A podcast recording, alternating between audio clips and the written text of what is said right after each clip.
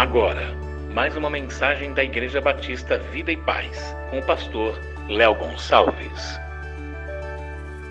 Capítulo 4, do 12 ao 17, nosso tema de hoje, né, das trevas à luz, fazendo algumas leituras selecionadas, porções tanto das cartas, dos evangelhos, porções do Antigo Testamento, descansando um pouquinho das séries, né?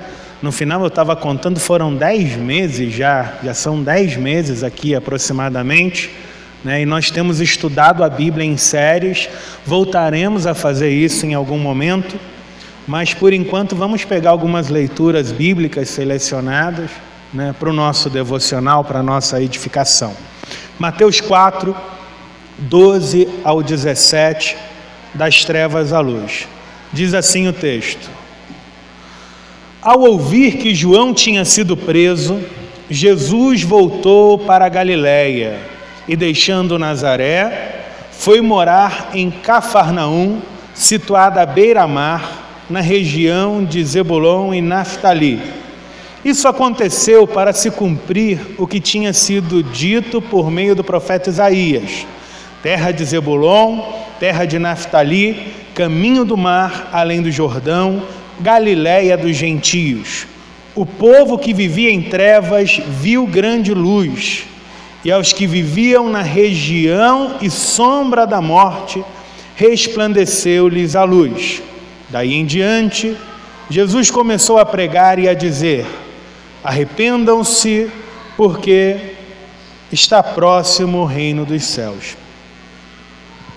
Uma das coisas que eu aprendi ao longo dos anos em que eu leio os evangelhos, é que o caminho de Jesus, muitas vezes, inúmeras vezes, contradiz o caminho dos religiosos.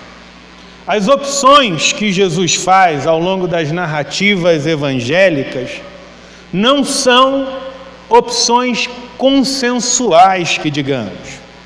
Pense nisso. Sendo rei, ele nasce num estábulo. Sendo herdeiro do trono do universo, ele passa a sua primeira noite na manjedoura.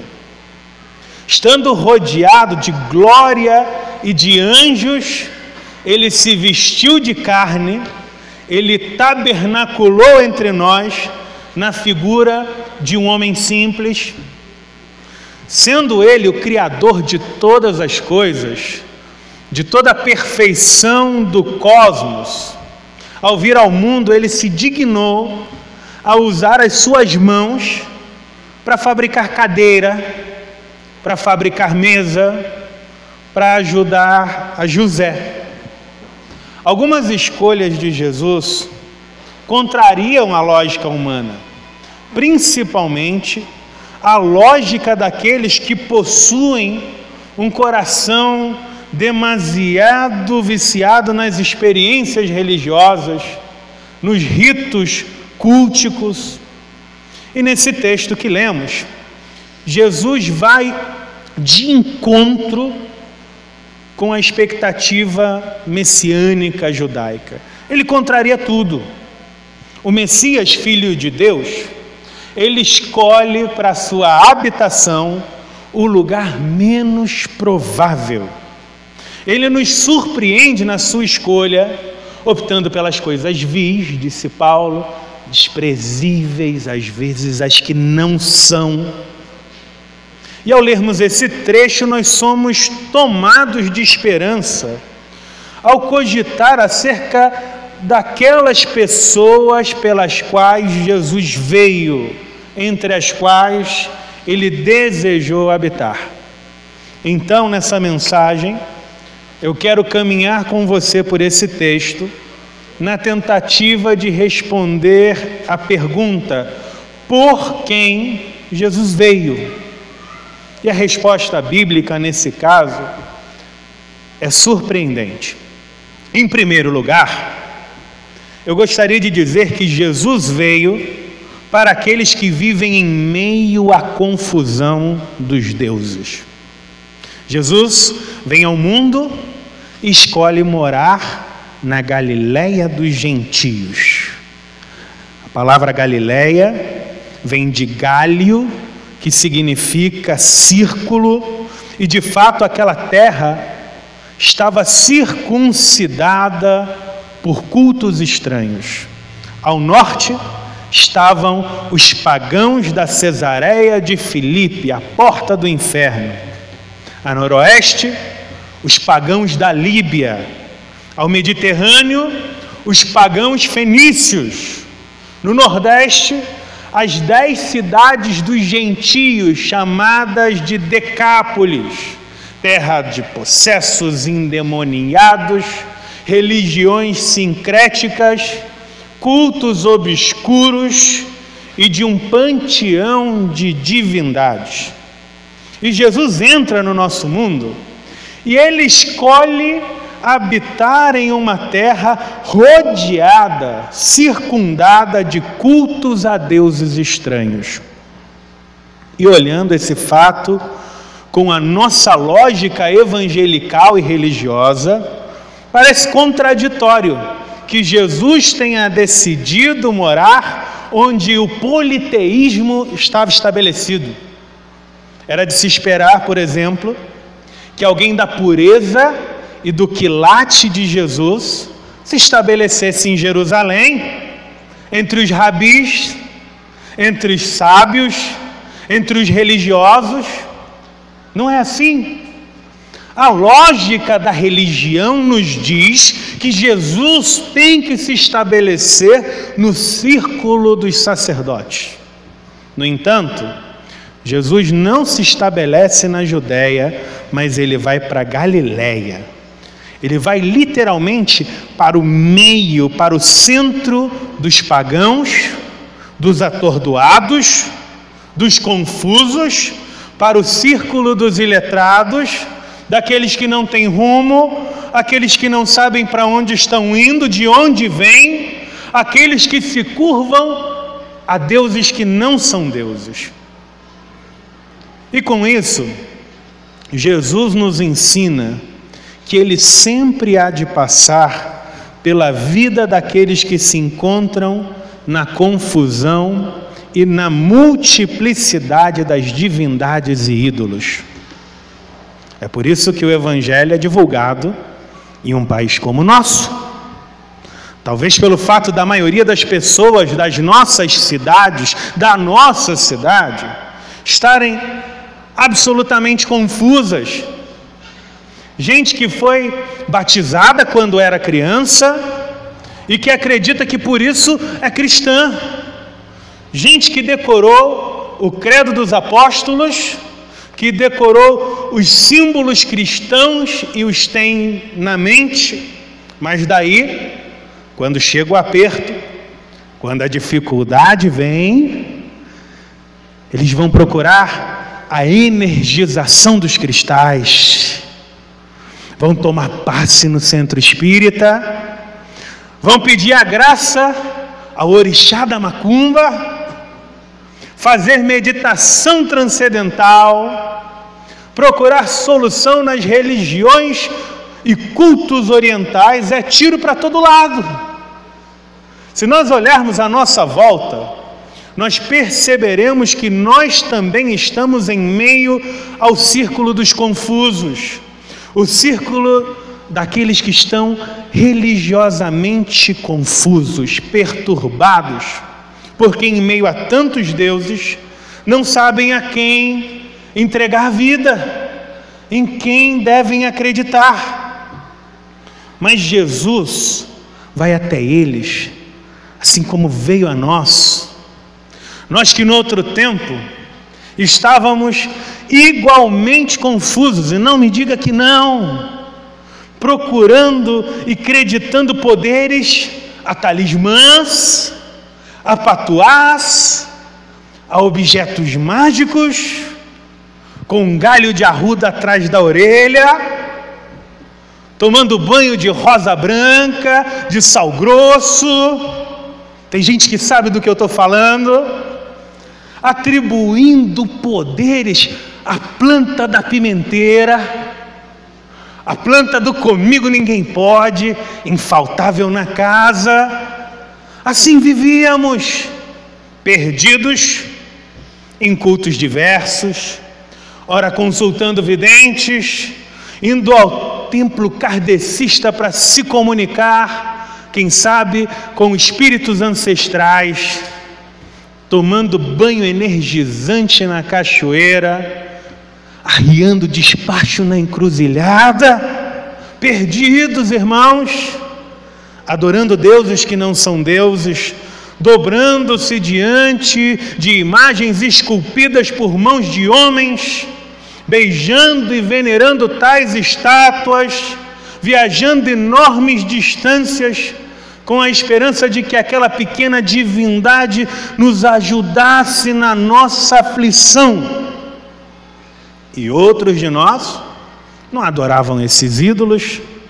Aliás, alguns de nós até dizíamos que aqueles que acreditam no poder das plantas ou no poder de deuses são ingênuos.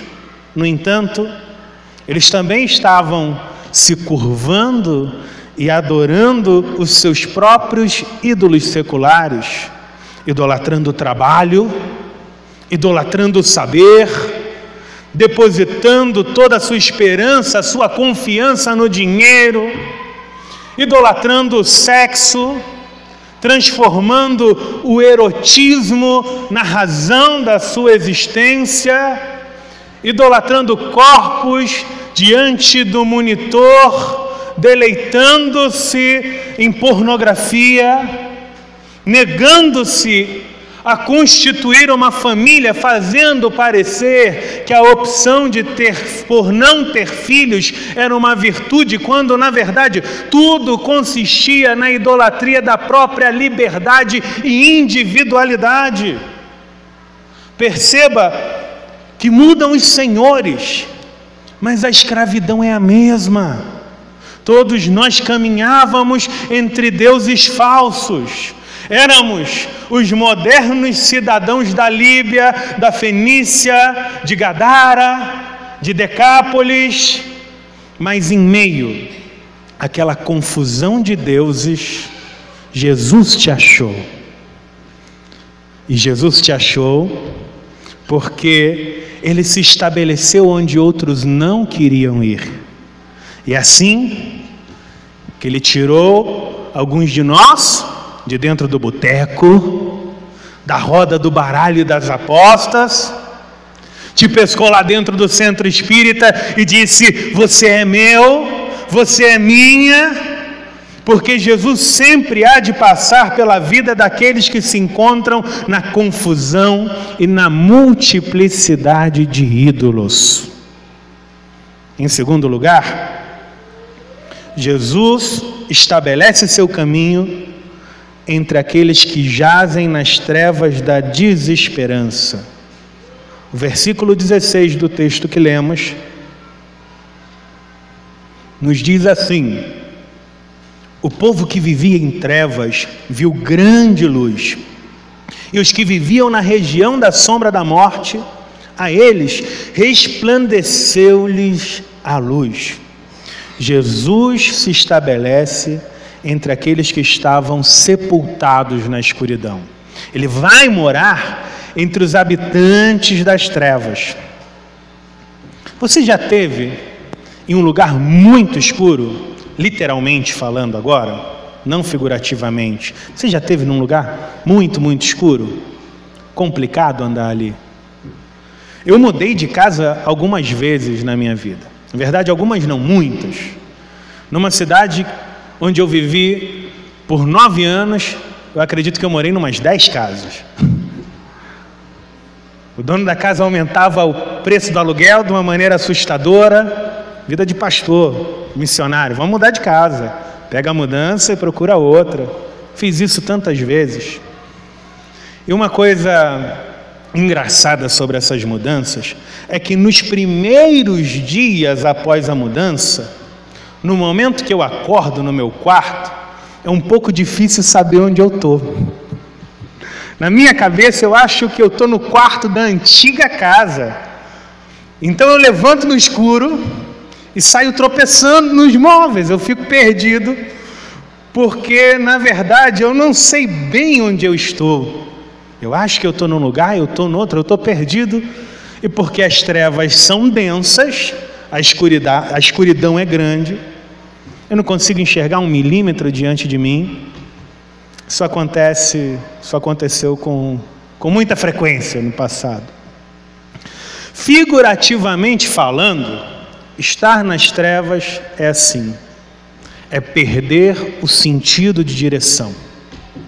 Estar nas trevas é não ter perspectiva quanto ao futuro, é viver sem propósito, é não saber onde você vai chegar, é não ter um significado real para a sua caminhada.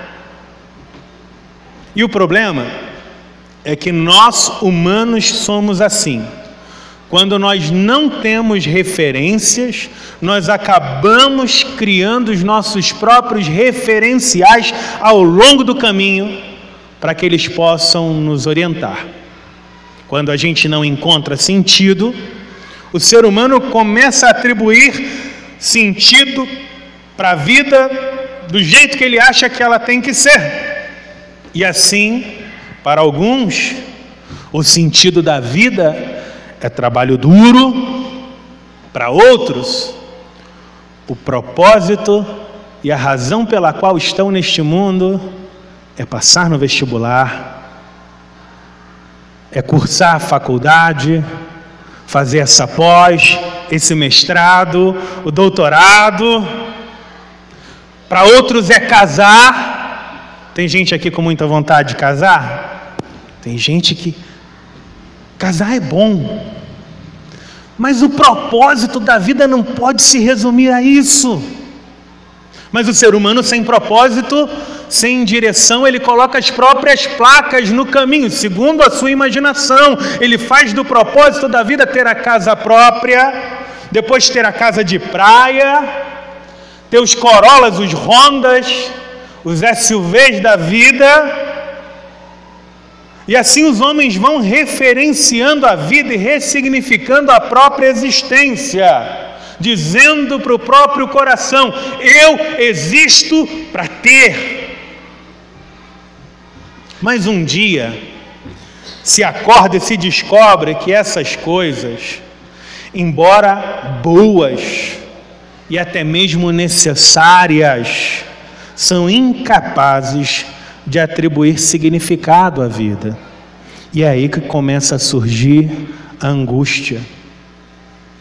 O livro de Eclesiastes nos fala sobre isso, nos fala sobre um rei que buscou significar a sua vida e referenciar-se nas coisas do mundo, e ele diz: vaidade de vaidades, tudo é vaidade. E com isso ele quer dizer que, mesmo as coisas mais importantes deste mundo são insuficientes para imprimir um significado real nas nossas vidas. Eu me alegro por ter descoberto isso cedo. Eu ainda era adolescente e eu tinha saído de casa, fui trabalhar fora e longe, fui viver em outra cidade eu queria ganhar uns trocados e viver a minha rebeldia. E aí à noite eu dormia sozinho, nos fundos de uma fábrica onde eu trabalhava. Ao sair de casa eu briguei com meu pai, eu briguei com a mãe, eu deixei escola, então, por mais que eu estivesse certo de que a minha busca por significado só estava me trazendo tristeza, para mim era, era difícil admitir que eu tinha errado e voltar atrás. Eu estava como o filho pródigo que não quer voltar para casa e dizer: Pai, eu errei, eu pequei contra o céu e contra ti, me recebe de novo nessa casa. E eu fui vivendo assim, e com o tempo vazio só aumentou. E com o aumento do vazio, aumenta também a busca.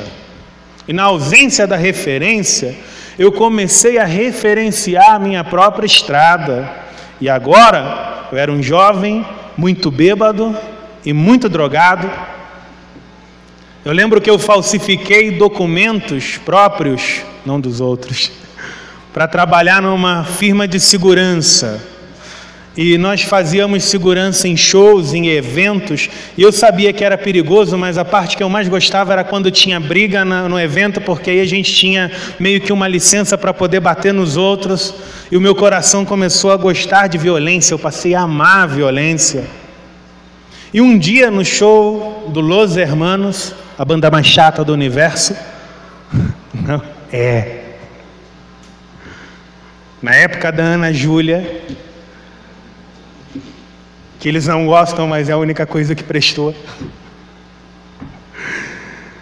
A gente estava fazendo a segurança daquele evento e um grupo invadiu o lugar e eles tinham facas, eles tinham garrafas quebradas e vieram para cima da gente. Eram muitos. E naquele dia eu lembro que eu tive medo de morrer. Mas olhando para o passado, me chama a atenção que naquele momento eu não tinha medo da morte em si. O meu maior medo era morrer naquele dia sem saber por que é que eu vivi. Para que eu vivi? E aí naquele dia eu pensei em Deus. Eu tinha tentado significado em outras coisas, e eu pensei, por que não Deus? Os crentes parecem alegres, eles parecem felizes. E olha só que curioso, eu tinha acabado de ler um livro do Paulo Coelho, um autor esotérico, místico, ele falava nesse livro sobre sinais. E talvez isso te escandalize, mas de alguma maneira Deus usou aquele livro de um incrédulo para me aproximar dele. E no dia seguinte de manhã eu pedi para Deus um sinal. Sentado, sozinho, na cidade de Três Corações. Eu lembro que eu sentei, eu chorei, eu disse para Deus que não fazia o menor sentido viver, mas que se Ele realmente existisse e se Ele tivesse um plano na minha vida, eu disse: Senhor, por favor, me envie o sinal. E Ele me deu um sinal naquele dia. E aquele foi um momento mágico, foi transformador. Ali mesmo, sentado, eu entreguei a minha vida a Jesus e daquele dia em diante, a minha vida nunca mais foi a mesma. Irmãos, a minha vida estava em trevas, mas Jesus de Nazaré desceu até as minhas trevas, as trevas da minha existência, e ele me puxou para a vida. Aos que viviam na região e na sombra da morte, resplandeceu-lhes a luz. Jesus dirige sua palavra de salvação àqueles que moram na fronteira da morte. Lucas 1, versículos 78 e 79, diz o seguinte: Graças à profunda misericórdia de nosso Deus, pela qual nos visitará o sol nascente das alturas, para iluminar os que jazem nas trevas e na sombra da morte, e dirigir os nossos pés pelo caminho de paz, para iluminar a entrada de Jesus no nosso mundo foi como uma resplandecente luz adentrando as trevas. A vida entrou no nosso mundo e foi na direção daqueles que ninguém queria ir. Deus se fez gente na encarnação.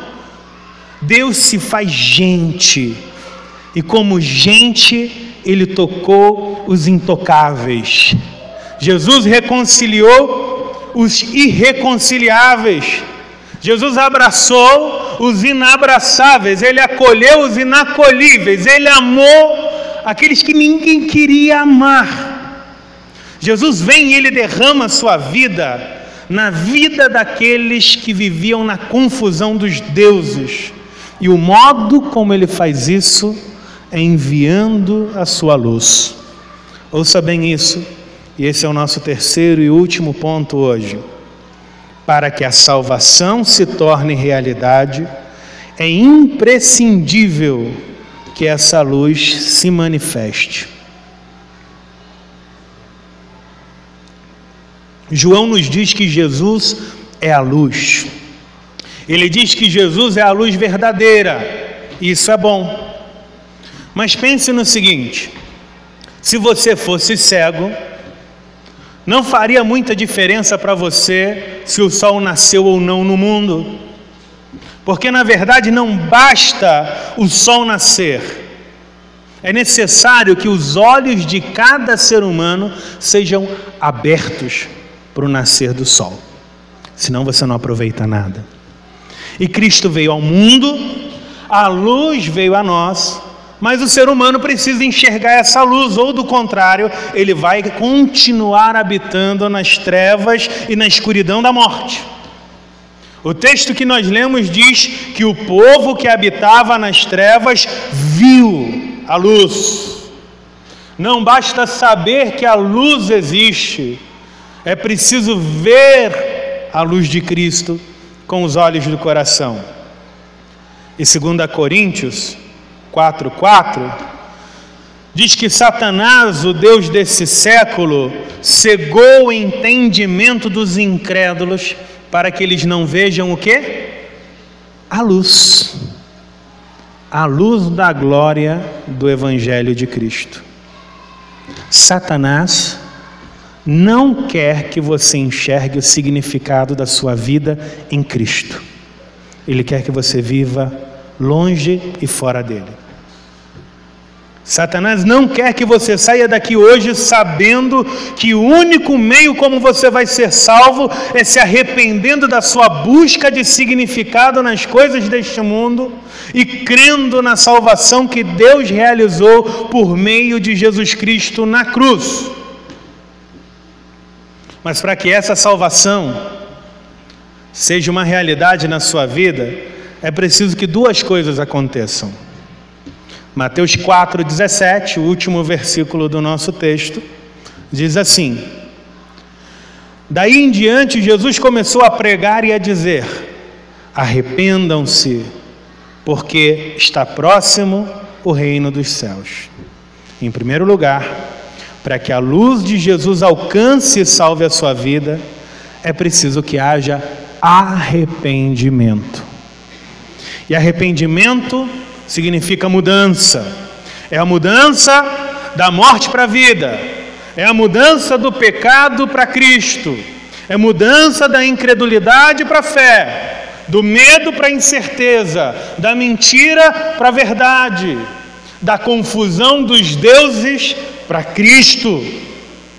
Arrependimento é mudança, mas é mudança para melhor. Então você não precisa pensar em arrependimento como algo que te diminui. Você não deve pensar em arrependimento como sendo a perda da sua liberdade, porque arrepender-se é justamente o contrário disso. Arrepender-se é viver do lado certo da vida. Arrependimento é ir morar no endereço da alegria, no estado da salvação, na cidade da esperança, no reino de Deus. Isso é o arrependimento. E Deus quer, Deus requer seu arrependimento. Em segundo lugar, é preciso que você aceite o governo de Deus, de Jesus, sobre a sua vida. Deus instituiu um reino, um governo maravilhoso neste mundo. E por meio da pregação do Evangelho, Ele está chamando pessoas a se tornarem súditas deste reino. É isso que está acontecendo agora. E se tornar um súdito do reino significa submeter submeter seu destino, seus desejos, seus sonhos seu futuro, tudo ao controle de Jesus. É dizer, Senhor, tu que és mais sábio que eu, que conhece o futuro e todas as coisas, tem melhor condição do que eu para governar minha vida. Então, toma o governo, toma o controle. Então você tem que tomar uma decisão. Você pode hoje continuar habitando a Galiléia espiritual, o círculo da confusão, entre os habitantes da desesperança, que vivem na fronteira da morte. Ou você pode olhar a luz do Evangelho e declarar: Senhor Jesus, eu sei que Satanás, o Deus deste século, tentou me cegar para a tua bondade e para a tua justiça, mas hoje na pregação do Evangelho eu encontrei luz e eu quero caminhar na direção da luz. Eu quero ir na tua direção, no sentido da tua vontade. Eu quero me tornar um súdito do teu reino. Eu creio que você morreu por mim, eu creio que o Senhor ressuscitou por mim, eu quero te reconhecer como meu Salvador fiel. Claro, né? Bem claro. Ouça bem, alguns de nós temos gastado muito tempo tentando controlar a nossa vida, o desejo de controlar. Talvez alguns de vocês estejam vivendo isso. Talvez alguém aqui hoje esteja ouvindo o evangelho que diz arrependam-se e dentro de você você diz eu não quero perder o controle, eu não quero entregar o controle a outra pessoa. Eu te entendo porque eu também tentei controlar a minha vida. Eu tentei governar, ter o governo sobre a minha vida, mas o meu governo sobre a minha vida me levou à região das trevas e da sombra da morte. Mas o convite de Cristo para você hoje é que você saia das trevas e venha para a luz da salvação em Jesus. Quero convidar vocês a ficarem de pé.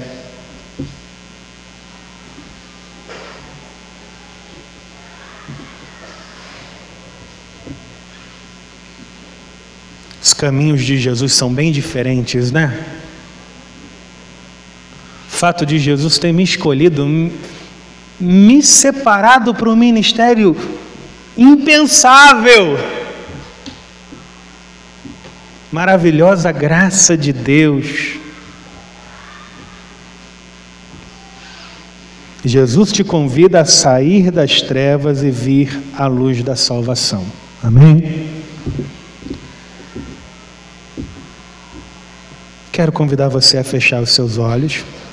E ouça, se você deseja isso, se você deseja hoje essa mudança, você quer pertencer a Jesus, até hoje você não tinha essa certeza. Dentro de você você diz assim: Eu não sei a quem eu pertenço, eu não sei qual tem sido o meu caminho, mas esse caminho de Jesus é bom, eu quero esse caminho, eu quero essa luz. Se você deseja isso, eu quero que você faça essa oração ou uma oração parecida a isso. Senhor Jesus, eu me arrependo dos meus pecados. Eu não quero mais viver no círculo dos falsos deuses. Eu quero ter o Senhor como meu único Salvador. E eu rejeito os falsos deuses que em algum momento tiveram domínio sobre mim.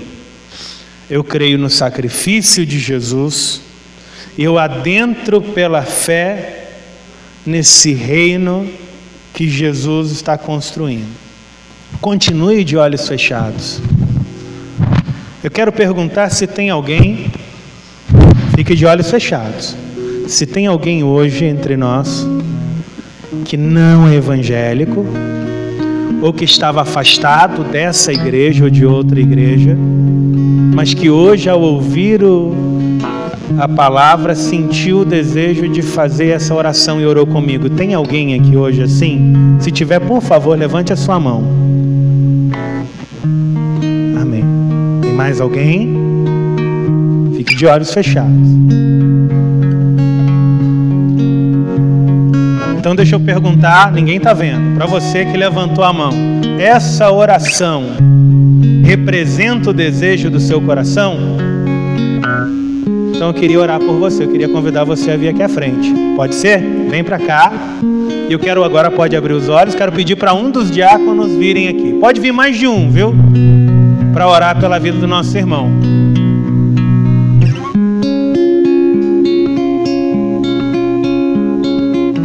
Glória a Jesus. Glória a Jesus. É Ele que chama, hein?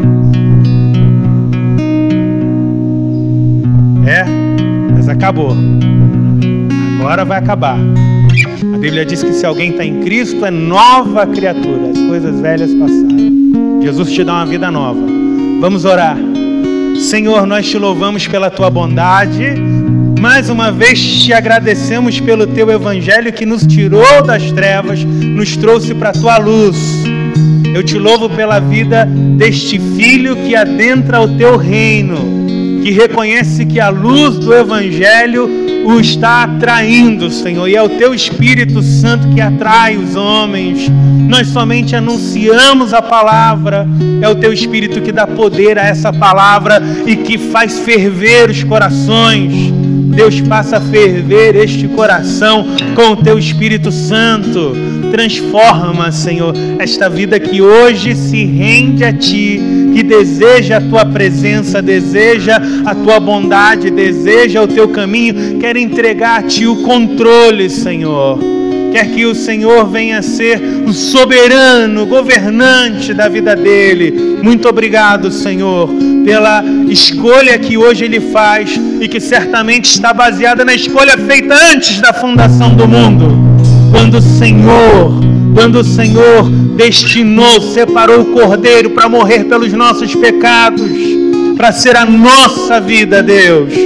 Obrigado, Senhor, pela tua palavra. De certa forma, o que é dito aqui é a história de todos nós. Nós somos o povo que andava em trevas. Nós somos os gadarenos, os líbios espirituais, os habitantes da Cesareia. Mas a tua luz, a luz do teu evangelho veio sobre nós da Decápolis moderna. Teu evangelho nos trouxe vida, Senhor. Te louvamos por essa vida. Nos ajude, Senhor teu povo que está aqui hoje se alimentando dessa palavra, que essa palavra seja vida em nós, para nos ajudar e nos impulsionar para continuarmos pregando o teu evangelho, para que a tua casa esteja cheia, que nós possamos viver com literalidade força-os a entrar, Senhor, possamos levar muitos e muitos a conhecer o reino de Jesus, o reino do amor, da luz e da bondade de Deus. Muito obrigado, Senhor. Muito obrigado. Abençoa-nos. Queremos continuar te louvando. Te agradecemos, Deus. Em nome de Jesus. Amém, Senhor. Amém. Venha nos fazer uma visita. Rua Queluzito, número 14, Ouro Branco, Minas Gerais. Para maiores informações, acesse o nosso Instagram, arroba e ponto, Vida e Paz.